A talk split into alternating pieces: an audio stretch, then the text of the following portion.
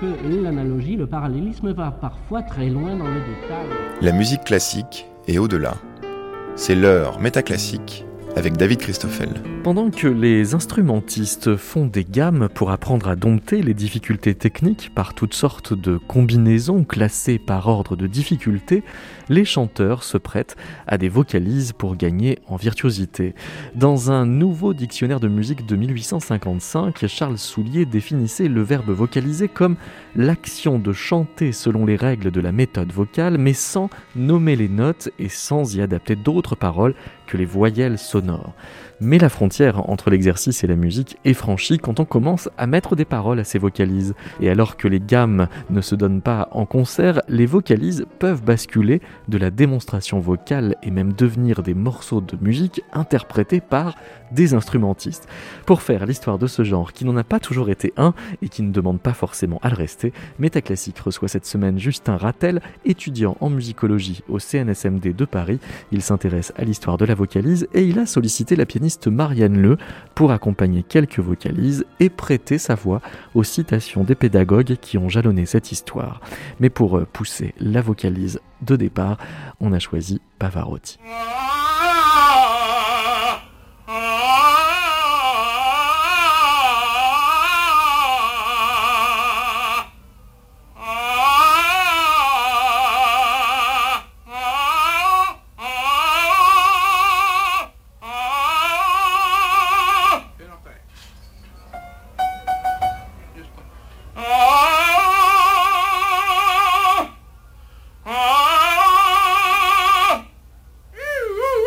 Bonjour Justin Rattel. Bonjour. Est-ce qu'on peut imaginer que cette façon de vocaliser à la Luciano Pavarotti, on, avait exactement la même par exemple au XVIIe siècle?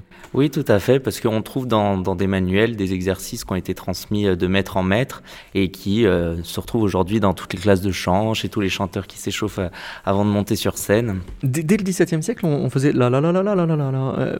on peut imaginer? Je pense. Parce que vous, vous avez essayé de dater le mot vocalise, qui en revanche est beaucoup plus Alors, la vocalise, il faut bien savoir que ça peut vouloir dire deux choses. Ça peut vouloir dire l'exercice, comme Pavarotti est en train de faire dans, cet extrait, et ça peut vouloir dire aussi la composition musicale avec un accompagnement où on ne va pas utiliser de paroles, on va chanter sur une voyelle, par exemple, A le plus souvent. Et donc ce mot vocalise, en effet, moi, en, m'intéressant à la pédagogie musicale du début du 19e siècle, je suis tombé sur un auteur, donc Alexis Garodet, qui revendique être le premier à utiliser ce mot vocalise et qui revendique même de créer le genre. Et c'est pas une revendication euh, euh, usurpée, c'est plutôt vrai. Alors, a priori, c'est plutôt vrai, à la différence près que c'est un genre qui existe plus ou moins déjà dans les solfèges, donc dans les solfèges italiens et dans les solfèges français. Et ce que va faire Garodet, c'est de spécialiser le genre, c'est-à-dire que là où juste avant lui, on utilisait les solfèges pour apprendre à chanter et pour apprendre à solfier, donc la différence c'est qu'on va dire le nom des notes lorsqu'on solfie et on va utiliser une voyelle pour apprendre seulement à chanter. Garodet va vouloir séparer les deux genres et donc spécialiser la vocalise seulement pour apprendre à chanter. Alors écoutons ce qu'il dit. Le plus facile d'entre les solfèges réunit à la fois toutes les diverses parties qui constituent la méthode de chant, au lieu de présenter une à une chacune de ces parties en en répétant l'étude partielle dans une vocalise. Je sais que le mot vocalise n'est pas français, mais j'ai cru pouvoir le créer comme le seul qui exprima dans un seul mot une composition musicale d'un style agréable, destinée à être chantée sur la voyelle A ou E, et à servir d'étude spéciale de tout ce qui a rapport à la bonne école de chant, composée ad hoc. C'est quoi la bonne école de chant? Il pense à une institution en particulier quand il dit ça? Alors non, il pense pas à une institution, c'est vraiment un mot qu'on retrouve dans, dans, tous les... Dans tous les c'est plutôt une tradition. C'est une tradition, c'est la manière d'apprendre le chant, c'est ce qu'on va exprimer dans les méthodes, c'est les conseils, c'est les façons de chanter. Et justement pour lui, on voit dans cet extrait qu'on ne peut pas apprendre à chanter sans utiliser une vocalise, justement pour mettre en application ces, ces principes. Et c'est ce qu'on trouvait dans la définition de Soulier, qui était citée en, introduction. On voit que le mot vocalise, il a tout de suite rapport au fait d'apprendre à chanter, au fait d'apprendre à chanter avec méthode, d'apprendre à bien chanter. Donc il est indétachable euh, de euh, sa, sa, dimension pédagogique, mais il est quand même, dit-il, une composition musicale d'un style agréable. Tout à fait. C'est là où il y a une rupture par rapport à ce qu'on ce qu'on utilise du mot vocalise en tant qu'exercice. C'est que chez Garodet, le mot vocalise prend un sens très précis. C'est une composition musicale, donc qui est écrite et non plus seulement transmise oralement, puisque l'exercice de Pavarotti qu'on entendait au début de l'émission, le, son professeur ou n'importe qui peut lui transmettre oralement ou en jouant les notes au piano, il va les répéter. Il n'y a pas besoin de partition pour ça. Exactement. Alors que chez Garodet, les vocalises deviennent des pièces écrites avec un accompagnement de piano donc de la main de l'auteur, où donc on passe du domaine de, de, de, l'oralité au domaine de l'écrit, au domaine de la composition musicale. Et la vocalise va être signée. L'exercice de Pavarotti, il n'est pas signé. On ne sait pas d'où il vient, euh, qui a inventé cet exercice, qui est très commun, qu'on entend partout. La vocalise de Garodet, on sait que c'est un morceau écrit par Garodet, comme il peut être écrit par d'autres compositeurs ou pédagogues. L'extrait que l'on vient d'entendre lu par euh, Marianne Le de Alexis de Garodet, il est extrait d'une nouvelle méthode de chant à l'usage des élèves de l'Institut des Maisons Impériales Napoléon, contenant les principes de, cet art, qui est un écrit de 1810. Euh, à ce moment-là, euh, donc le mot vocalise, nous dit-il, euh, n'existait pas, mais le verbe vocaliser, lui, existait. Tout à fait, tout à fait. Le verbe vocaliser existait. On le trouve d'ailleurs, ce verbe vocaliser, dans la méthode de chant du conservatoire. Donc il faut savoir que Garodet s'inscrit dans un contexte euh, où il y a beaucoup de publications pédagogiques. Le conservatoire de Paris est fondé en 1795 et il promeut un certain nombre de méthodes dont la fameuse méthode de chant du conservatoire, qui euh, est un peu antérieure à celle de Garodet, puisqu'elle est datée de 1803. Et dans cette méthode de chant, justement, on a une définition du verbe vocaliser. Vocaliser signifie chanter sur une voyelle. En vocalisant, l'élève doit faire attention à tenir toujours la bouche également ouverte, et surtout à ne jamais mouvoir ni le menton ni la langue. En un mot, il doit suivre pour vocaliser la même méthode que pour faire la gamme, relativement à la position de la bouche. L'élève, pour bien vocaliser, doit savoir attaquer les sons, passer d'un registre de la voix à l'autre, en les réunissant de manière que ce passage soit insensible, porter la voix, exécuter tous les agréments du chant avec grâce, légèreté et précision, et enfin phraser le chant musicalement. Nous allons donner des instructions sur toutes ces parties que renferme la vocalisation, avec les exercices qui leur sont particuliers. Donc on voit que vocaliser ici aussi, c'est tout de suite en lien avec le fait d'apprendre le chant. C'est en lien avec la pédagogie. On n'utilise pas le verbe vocaliser comme on utilise le verbe chanter. On peut dire chanter pour quelqu'un qui chante comme ça. C'est pas synonyme. Et c'est pas des synonymes, exactement. On voit que euh, dans la méthode de chant du conservatoire, il y a un sens très précis qui rejoint ce que disait Garodet tout à l'heure, c'est-à-dire c'est chanter selon la bonne méthode. Ici, on nous donne des précisions sur comment justement bien vocaliser. Et c'est à ça que va servir la méthode de chant du conservatoire, puisque dans cette méthode de chant, on va avoir des exercices, au sens où parfois on les appelle vocalises, c'est-à-dire des petits ensembles de notes répétés euh, sur, euh, sur une gamme. Mais aussi, on va avoir l'équivalent, et c'est là où ça devient intéressant, des vocalises de Garodet, puisque dans la méthode de chant du conservatoire, il y a bien des morceaux sans parole, avec un accompagnement signé d'un compositeur, mais dans cette méthode, il s'appelle solfège. Donc c'est pour ça que Garodet dit je suis le premier à utiliser le mot vocalise parce que jusque là et c'est ce que nous montre l'étude dans la méthode de chant du conservatoire, c'est que ça s'appelait des solfèges. Donc il y avait une indifférenciation entre un solfège fait pour apprendre à solfier et ce qui va devenir la vocalise fait pour apprendre à chanter. Parce que dans le même temps, lorsqu'on publie les solfèges du conservatoire, à l'intérieur, ça s'appelle aussi solfège. Alors que les solfèges sont faits pour apprendre les principes de musique, pour apprendre les rythmes, pour apprendre l'intonation, etc. Alors qu'une méthode de chant, elle est faite pour apprendre à chanter. Euh, sachant que le mot solfège, lui, il est vraiment pas euh, nouveau pour le coup euh, au, début du 19e siècle. Et on trouve même en italien le mot solfeggi qui, lui, est complètement consacré depuis plus d'un siècle. Exactement. Au 18e siècle, les conservatoires italiens vont justement utiliser ces solfeggi. Il y a énormément d'auteurs qui vont en écrire. Spécifiquement pour la voix. Hein. Alors, pas que pour la voix, c'est là où c'est intéressant. C'est que chez les Italiens, c'est cette matière indifférenciée. C'est-à-dire que c'est des, des morceaux de musique qui peuvent servir à être solfiés ou à être vocalisés. Et d'ailleurs, dans les solfèges d'Italie, qui sont publiés en France, sur certains solfèges, on a la mention sans solfier. Donc ce qui nous dit bien que certains étaient faits plutôt pour vocaliser et d'autres plutôt pour solfier, sans pour autant qu'on utilise un mot différent pour désigner le genre, contrairement à ce que Garodet a voulu faire en désignant la vocalise. Mais alors ça veut dire que dans certains opéras, on va trouver en plus des, des solfeggi euh, au, sein même de morceaux, on peut dire? Non, c'est pas tellement ça. C'est-à-dire que les solfeggi préparent la virtuosité, la technicité pour pouvoir après euh, euh, chanter les airs d'opéra. Mais ça veut dire que quand même, à l'intérieur des airs d'opéra, on va avoir des traces de cette virtuosité qui était au départ pédagogique. Alors, tout à fait. Alors, c'est plutôt, je pense que c'est plutôt dans l'autre sens que ça se passe, c'est-à-dire la pédagogie répond à une problématique du répertoire. Et en effet, dans les airs euh, du XVIIIe siècle italien, on a énormément de ce qu'on va appeler mélisme, par exemple, qui demande une grande virtuosité, et donc qui fait que les pédagogues ont été amenés à construire des, exercices, des, des solféggi, etc., pour pouvoir préparer les interprètes à ces difficultés du répertoire. Donc là, si on écoute par exemple Cecilia Bartoli chanter un extrait de Griselda Vivaldi, on va pas entendre un exercice? Non, tout à fait, on va entendre de la virtuosité.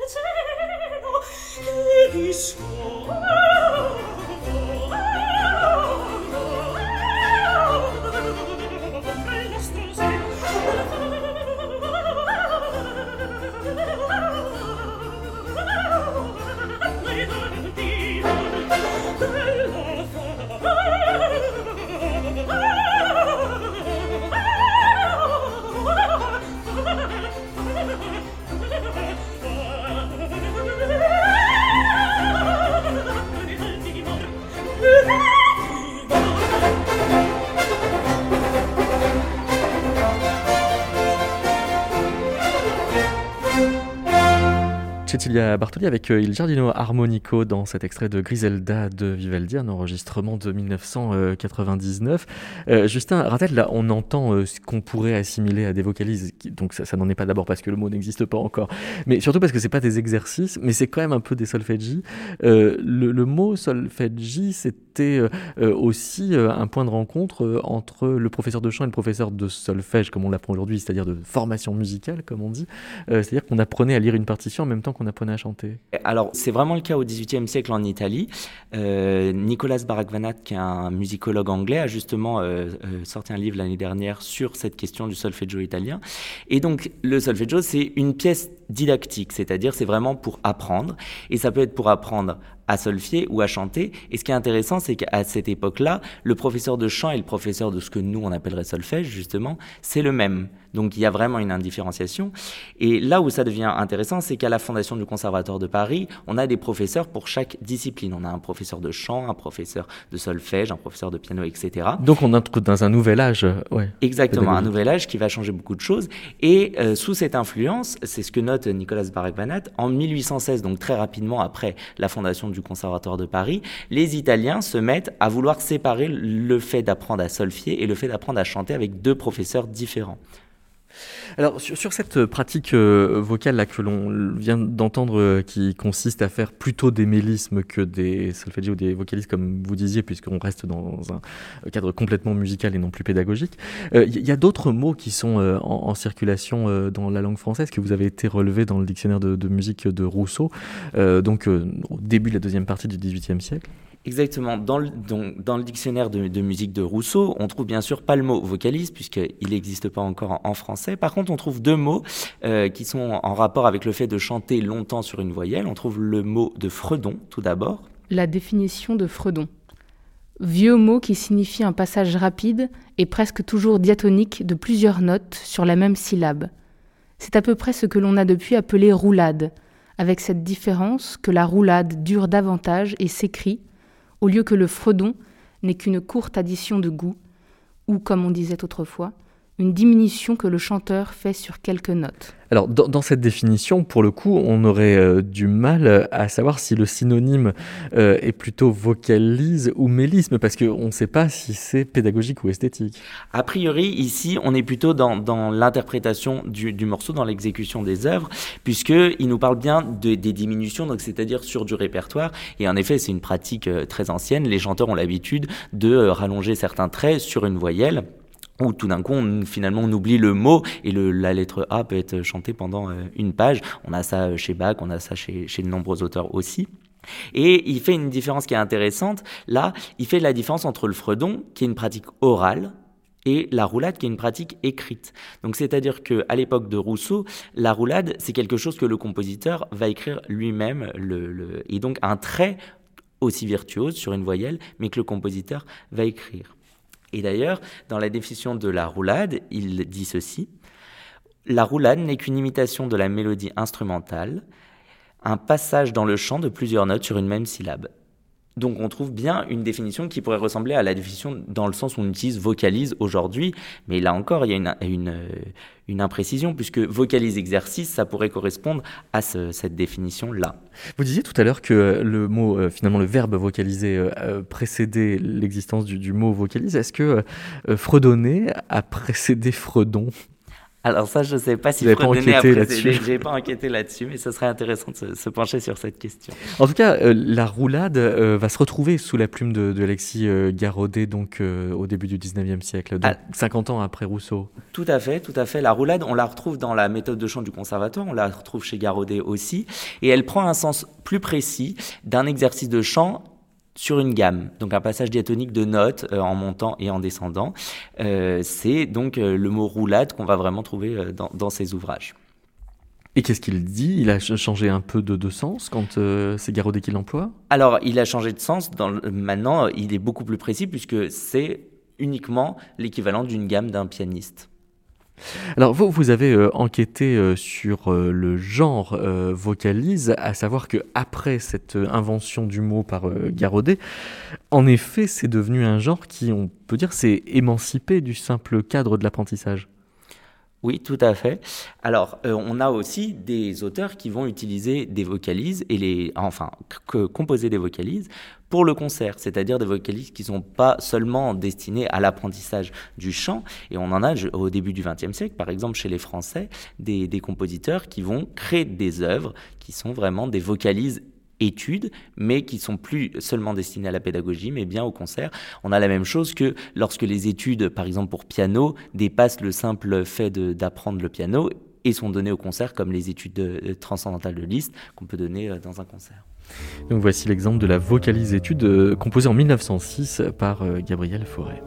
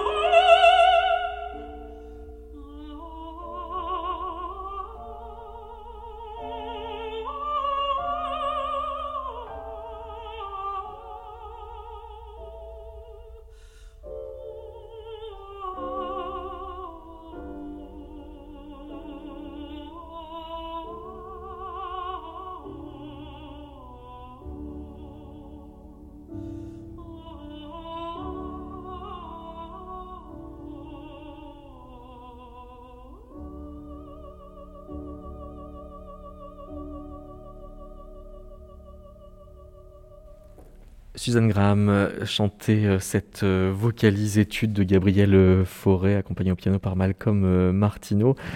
Justin Rattel, on entend qu'il n'y a pas de parole, que Suzanne Graham ne dit que des ah. Est-ce que ça veut dire que parce qu'il était directeur du Conservatoire de Paris, Gabriel Fauré restait pédagogue quand il composait une mélodie comme celle-ci?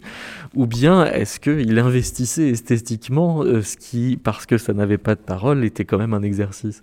Alors je pense que là on est vraiment au-delà de l'exercice, je pense que justement ça s'entend, c'est ce qui est magnifique dans, dans cette vocalise. Et c'est en effet d'autant plus difficile une vocalise parce qu'il n'y a pas de parole, donc il n'y a rien pour porter le sens. Donc finalement c'est que euh, le, le, chanteur se retrouve comme un instrumentiste qui n'a pas de, de texte pour porter un sens, et donc il doit d'autant plus travailler sur justement les, les, qualités esthétiques de son chant, sur les couleurs, pour pouvoir donner quelque chose au public qui va écouter cette vocalise et pour pas que ça devienne justement euh, euh, quelque chose de mécanique et un exercice. Parce que cette espèce de, limite-là, elle était, euh, bah, disons, un siècle plus tôt déjà éprouvée par Alexis Garaudet qui, faisant vocalise, était quand même tenté d'y donner même des titres qui leur donnaient quelques aspérités artistiques. Alors tout à fait, Garaudet justement parle de ça dans, dans ses méthodes de chant et il nous dit par exemple j'ai donné aux dernières vocalises de cette nouvelle méthode la forme de scène, cantabile, air de bravoure, etc. Et j'ai fait mon possible pour en rendre l'étude agréable en y employant les traits et tournures de chant qui ont le plus d'élégance et de fraîcheur. J'y ai marqué avec soin les endroits où l'on peut prendre la respiration. J'ai même cherché à marquer l'expression de chaque phrase en employant tous les signes connus pour renforcer et diminuer le son.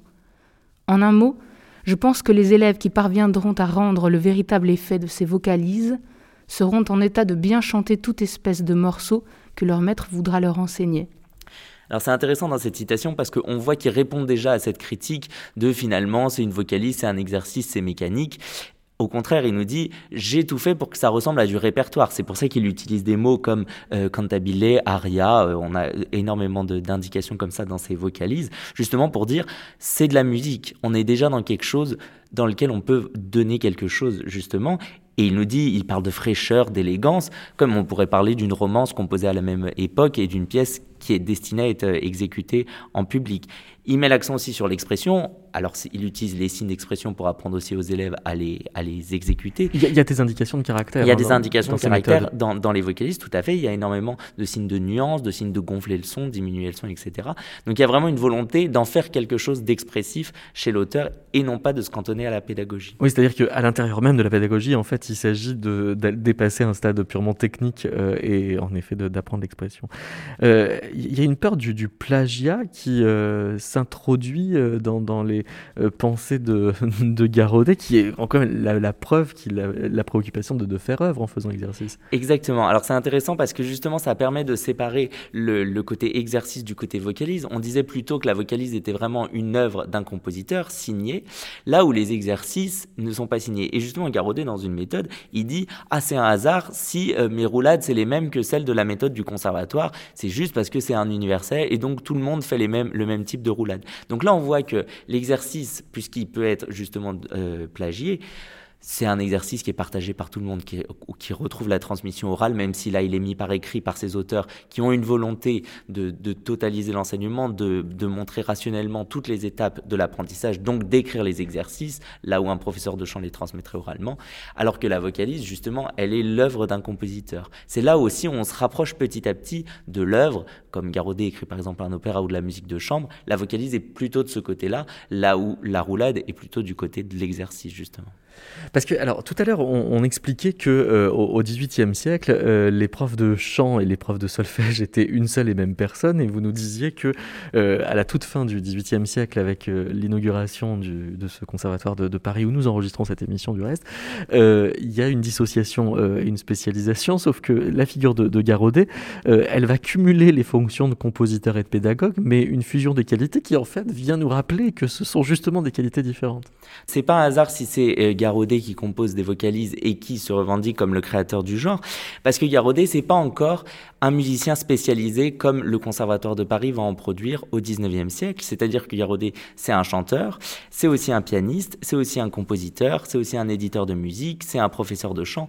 Donc il a toutes les cartes en main pour pouvoir être compositeur de vocalises. Et d'ailleurs, c'est quelque chose qu'il dit dans ses, dans ses méthodes. Ça lui permet bien sûr de, de mettre en valeur ses, ses qualités et les qualités de ses vocalises, mais il dit, il n'y a pas beaucoup de vocalises parce qu'il n'y a pas beaucoup de personnes qui ont les qualités nécessaires pour composer une vocalise. Et quelles sont ces qualités nécessaires? Selon lui, c'est d'avoir été longtemps professeur de chant pour connaître la voix, pour connaître les besoins pédagogiques, et d'être à la fois un compositeur.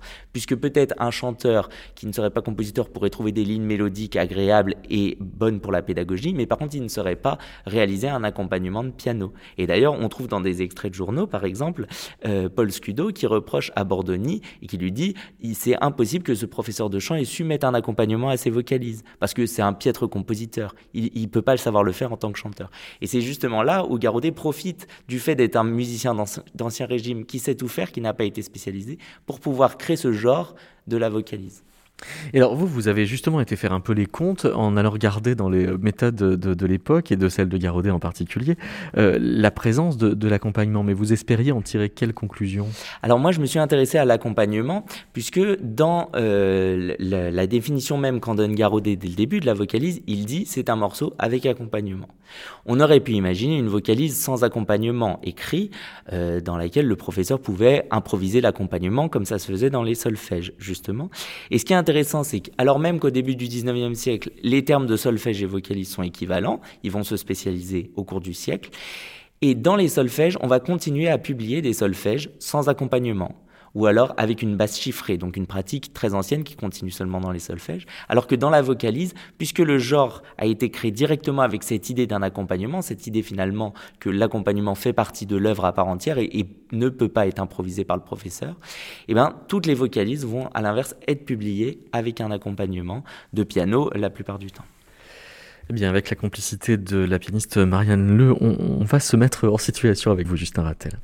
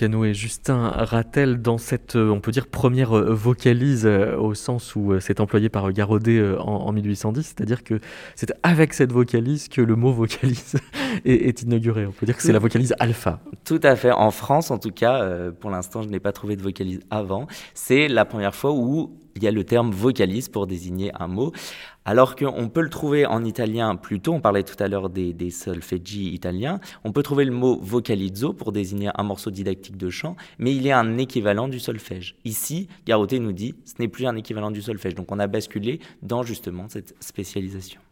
Avec euh, Forêt tout à l'heure, on s'était un peu posé la question où finit l'exercice, où commence la musique, mais maintenant il faudrait se poser la question un peu inverse, c'est-à-dire où finit la musique, où recommence l'exercice? Alors cette question, elle est aussi euh, en lien avec la question du texte, puisque la vocalise dans la pédagogie répond à un besoin donc d'apprendre à chanter justement euh, et euh, sur les voyelles. Et à partir du moment où on met un texte, on peut se demander finalement quelle est la différence avec le répertoire.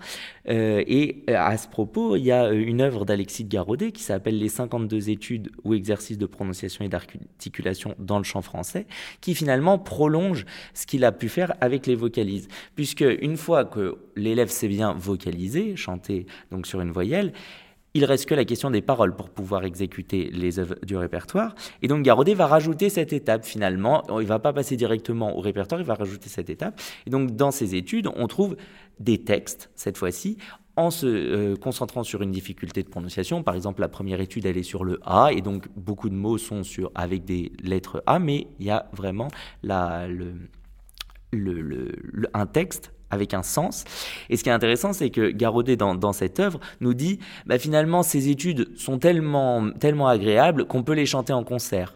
Donc là, il y a à nouveau cette frontière, alors c'est un argument éditorial bien sûr, mais il y a à nouveau cette frontière finalement à partir du moment où on a un accompagnement de piano, un texte qui a à peu près du sens, bon bah quelle est la différence entre la romance par exemple, un genre pas si loin que ça et que Garodet écrit au même moment et qui là peut être exécuté en public?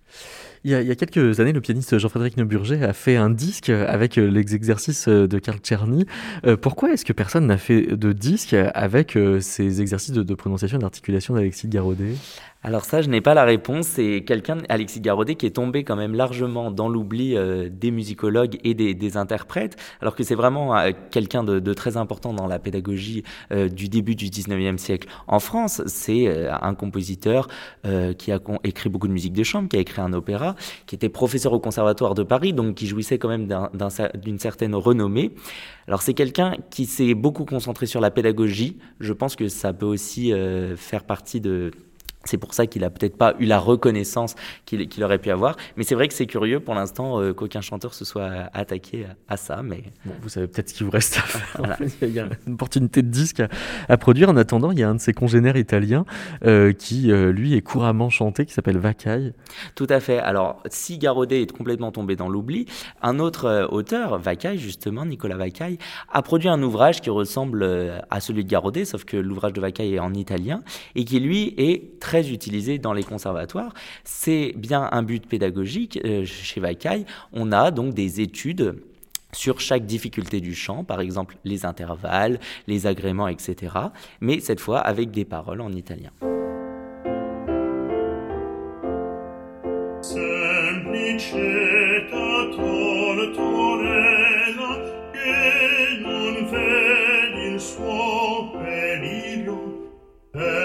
不知。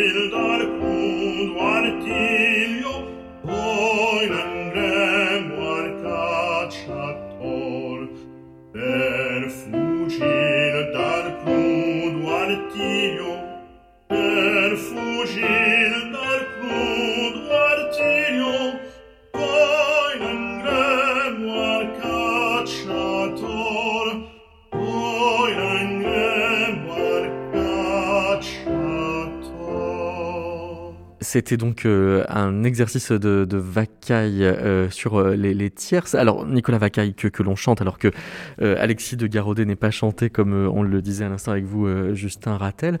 Mais la vocalise va quand même avoir une sorte de, de succès qui va dépasser la salle de cours. Alors, au 19e siècle. Tout à fait, tout à fait. Et surtout, elle va se séparer définitivement du solfège au cours du 19e siècle. Alors ça se fait pas tout de suite, euh, c'est assez long et c'est seulement euh, dans la deuxième partie du 19e siècle où vraiment les auteurs feront une nette distinction entre d'un côté les solfèges qu'on va utiliser dans les cours de solfège et les vocalistes qu'on va utiliser dans les cours de chant justement. Et ce qui est intéressant, c'est que euh, va y avoir comme un ordre de l'apprentissage avec ces deux genres entre le solfège et, et la vocalise, là où plutôt c'était finalement la même matière musicale qui servait à, apprendre. Puisque par exemple dans la méthode de chant du conservatoire dont on parlait tout à l'heure, on a une définition du solfège et on nous dit lorsque les élèves ne sont point assez avancés dans les connaissances musicales, ils doivent chanter les solfèges en nommant les notes. Donc finalement, ici ce qu'on nous dit c'est on prend la même matière musicale et lorsqu'on n'est pas avancé, on nomme les notes, et une fois qu'on sait assez nommer les notes, qu'on connaît les principes de musique, on peut vocaliser. Là où ensuite va y avoir cette séparation définitive des deux genres, euh, au cours du 19e siècle justement. Mais, mais sauf que euh, dans, dans, les années encore 1810, euh, les deux mots sont encore quasi synonymes. Tout à fait, tout à fait. D'ailleurs, lorsqu'on voit dans un, dans un prospectus qui annonce une méthode de Garodet, l'auteur dit les leçons ou vocalise, c'est ainsi que Garodet nomme les morceaux de chant. Donc on voit que là, Ici, on est en 1812, il y a une totale indifférenciation. Et petit à petit, on va avoir comme ça les deux termes qui se séparent, mais on a par exemple Pellegrini euh, en 1820, donc un auteur italien, qui publie à Paris des solfèges pour la vocalisation musicale. Donc là, on voit encore le oui, L'interpénétration des deux, oui. Exactement. Et où c'est intéressant aussi, c'est que euh, un ouvrage pédagogique qui est plus connu, c'est les Gorgheggi et Solfeggi de Rossini, qui a été composé vers 1802. Et c'est intéressant parce que dans cet ouvrage, il y a deux parties. Il y a une première partie qui est des exercices, donc des ensembles de notes diatoniques répétées, et une deuxième partie qui correspond à la définition de Garodet de vocalise. Sauf que dans la traduction française de, cette méthode, les gorgheggi sont traduits par vocalise, donc au sens exercice comme on dit par exemple faire des vocalises au début d'un cours de chant, des exercices, alors que les solfeggi sont des morceaux beaucoup plus longs avec accompagnement de piano. Donc le, sens que Garodet lui donnait. Et d'ailleurs dans certaines éditions, il y a même des paroles sur ces solfeggi. Donc on voit que dans toute la première partie du, du 19e siècle, contrairement à ce que voudrait Garodet, il n'y a pas une séparation complètement actée de ces deux genres et les auteurs continuent d'utiliser les, les deux mots de manière indifférenciée. Rossini qui, euh, évidemment, dans le Barbier, par exemple, va euh, utiliser un certain nombre de vocalises dans un air, par exemple, comme Una voce poco fa.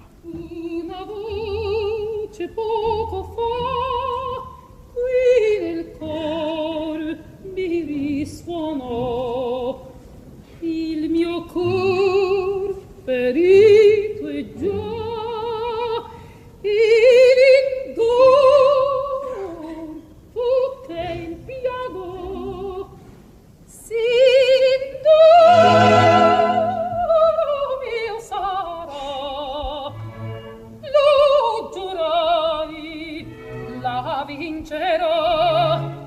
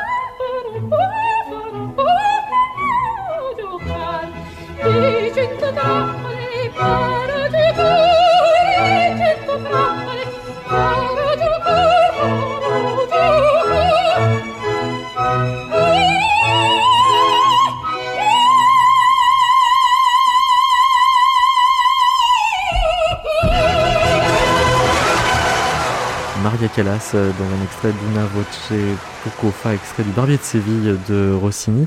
Euh, Justin Rattel, euh, la vocalise à ce moment-là a un succès tout relatif par rapport aux autres genres pédagogiques parce que on a exactement à la même époque Chopin qui fait un cycle d'études non pas pour le conservatoire mais pour le concert, enfin pour le récital.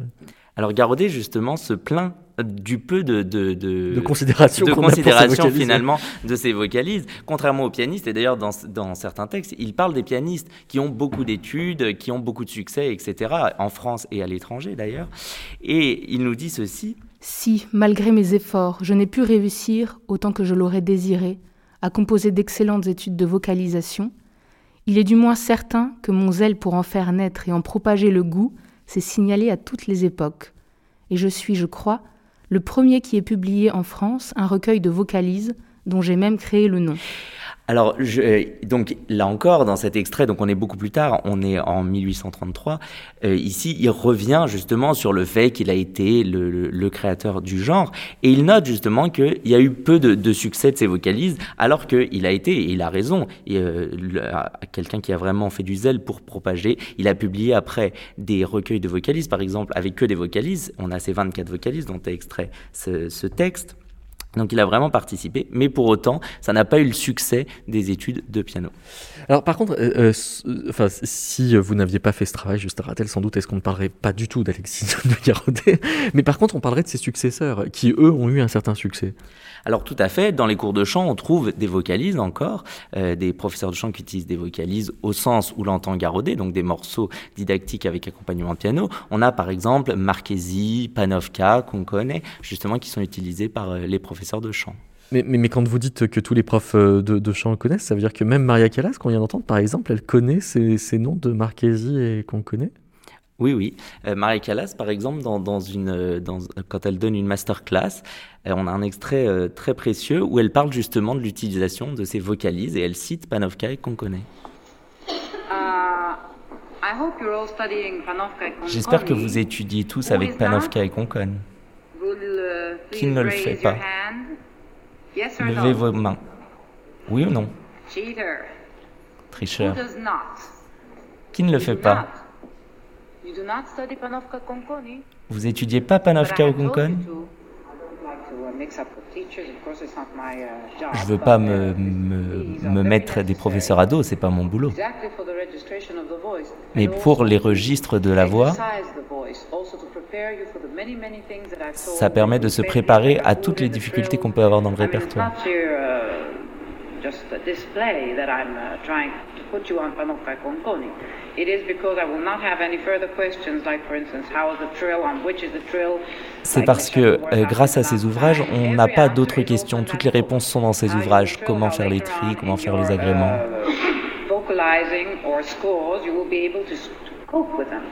Uh, vocalizing or scores, you will be able to cope with them. Also, because when you came to this class, you and every one of you knew that you had to do that. Je vous avais dit de travailler dans ces ouvrages avant de venir à cette classe, et je suis sûr que je peux repérer les voix qui les ont utilisées ou pas. Ça libère la voix. Je ne suis pas contente d'entendre ça parce que c'est comme euh, un pianiste qui ne jouerait pas du Czerny. Tous les bons chanteurs les utilisent. On doit vocaliser. Ça vous donne non seulement les possibilités techniques, mais tout.